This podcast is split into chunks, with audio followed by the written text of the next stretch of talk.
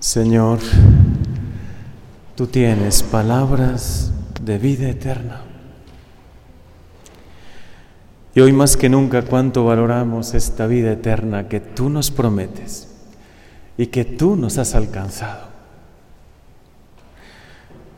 Cuando nosotros experimentamos de cerca el dolor, el sufrimiento, y hoy de manera muy especial quiero hacerme cercano a quienes viven este momento del dolor, este momento donde sienten un vacío en su corazón, una pérdida de un ser muy querido, o también algo difícil que puedan estar viviendo. Especialmente en esos momentos difíciles, cuánto nos da esperanza la vida eterna.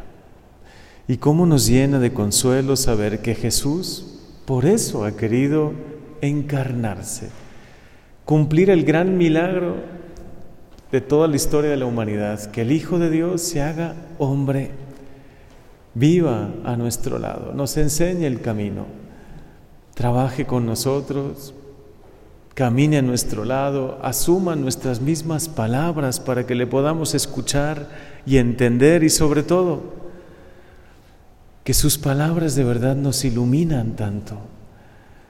Jesús nos ha enseñado que podemos tener esperanza en la vida eterna, que la vida vale la pena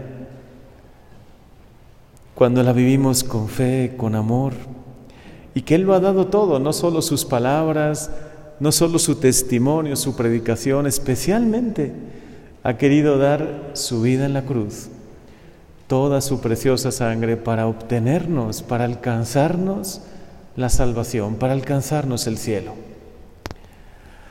Por eso hoy, para ti, a ti que estás triste, con el corazón encogido, parecería que el tiempo y la vida se detienen, ¿no? Y quisiera que uno, uno quisiera que no siga avanzando el tiempo cuando vive esos momentos tan difíciles. Hoy Jesús mismo personalmente se acerca a ti. Te habla al corazón, se acerca a tu oído y te dice, estoy contigo, hijo mío. Estoy contigo, hija mía. Sí hay esperanza, puedes confiar en mí. Yo por eso lo he dado todo en la cruz, por eso he resucitado para que la última palabra no sea tristeza, no sea muerte, no sea pérdida, sino que sea vida eterna. Vida eterna es lo que hoy nos consuela, ese cielo que Dios nos tiene prometido y que de verdad lo cumplirá, porque Dios cumple todas sus promesas. Jesús, si algo nos ha dejado en el Evangelio son momentos y testimonios de tanta cercanía no tienes un Dios lejano que se olvida de tu sufrimiento o que no conoce tus problemas, tu situación, tu momento personal. Al contrario, tienes un Dios cercano, conoce de verdad tu vida, conoce tu corazón, conoce el momento que estás viviendo ahora. Y Él sufre contigo, como sufrió con Marta y con María cuando Lázaro, su amigo, su gran amigo, murió. Y después de derramar esas lágrimas por Lázaro, por su gran amigo, casi inmediatamente después le concedió la resurrección. Lo mismo hará con cada uno de nosotros, con nuestros seres queridos, con nuestros seres a los que tanto queremos y extrañamos en este momento. El Señor hoy llora contigo, siéntelo cerca. Jesús, nuestro Señor, no solo derrama esas lágrimas diciendo, me duele, también me duele a mí el momento que estás viviendo, sino cree profundamente en la resurrección, cree en la vida eterna. Por eso lo he dado todo para que tengas y para que tu ser querido, tu familiar, tenga vida eterna. Hoy Señor creemos en ti, creemos en tus promesas, creemos en la vida eterna, en ese cielo maravilloso, donde ya no existirá ni el dolor, ni la muerte, y la alegría de nuestro corazón y el gozo de nuestro corazón. Nadie nos lo podrá quitar. En esta vida todo es tan limitado, las alegrías parecería que se, nos escapan de las manos, ¿no?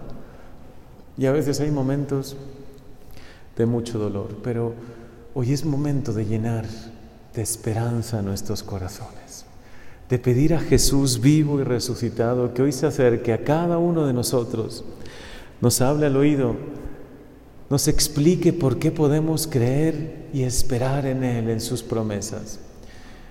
Llene de consuelo nuestro corazón, nos tome de la mano y nos diga, y además, en esta vida yo voy a caminar a tu lado. No te sientas sola, nunca te sientas solo, porque estoy contigo. Qué testimonio tan maravilloso hoy nos da Josué en la primera lectura de este domingo, porque estamos en víspera de domingo, ya la hemos escuchado. Cuando había mucha confusión en el pueblo de Israel, cuando algunos decían, no, mejor servir a los dioses, ¿por qué vamos a seguir creyendo en Dios, en este Dios de Israel que nos ha fallado? Parecería que por momentos guarda silencio, ¿no? Parecería que por ocasiones Él no está cerca, pero no es así. Dios está cerca y te ama. Y por eso Josué se levantó delante de todos y dijo, en este momento decidan a quién van a querer servir. A los dioses, a esos dioses que siempre el ser humano se ha ido creando, hasta les ha ido dando forma, ¿no? O al único Dios verdadero, al que se ha manifestado como Dios de amor, de misericordia, y más nosotros que lo hemos conocido. Él se levantó y dijo, yo y mi familia, serviremos al Señor. Yo, Señor, quiero servirte. Aunque haya momentos difíciles en mi vida, quiero seguir sirviéndote y creo en ti, creo en tus promesas, creo en tu misericordia.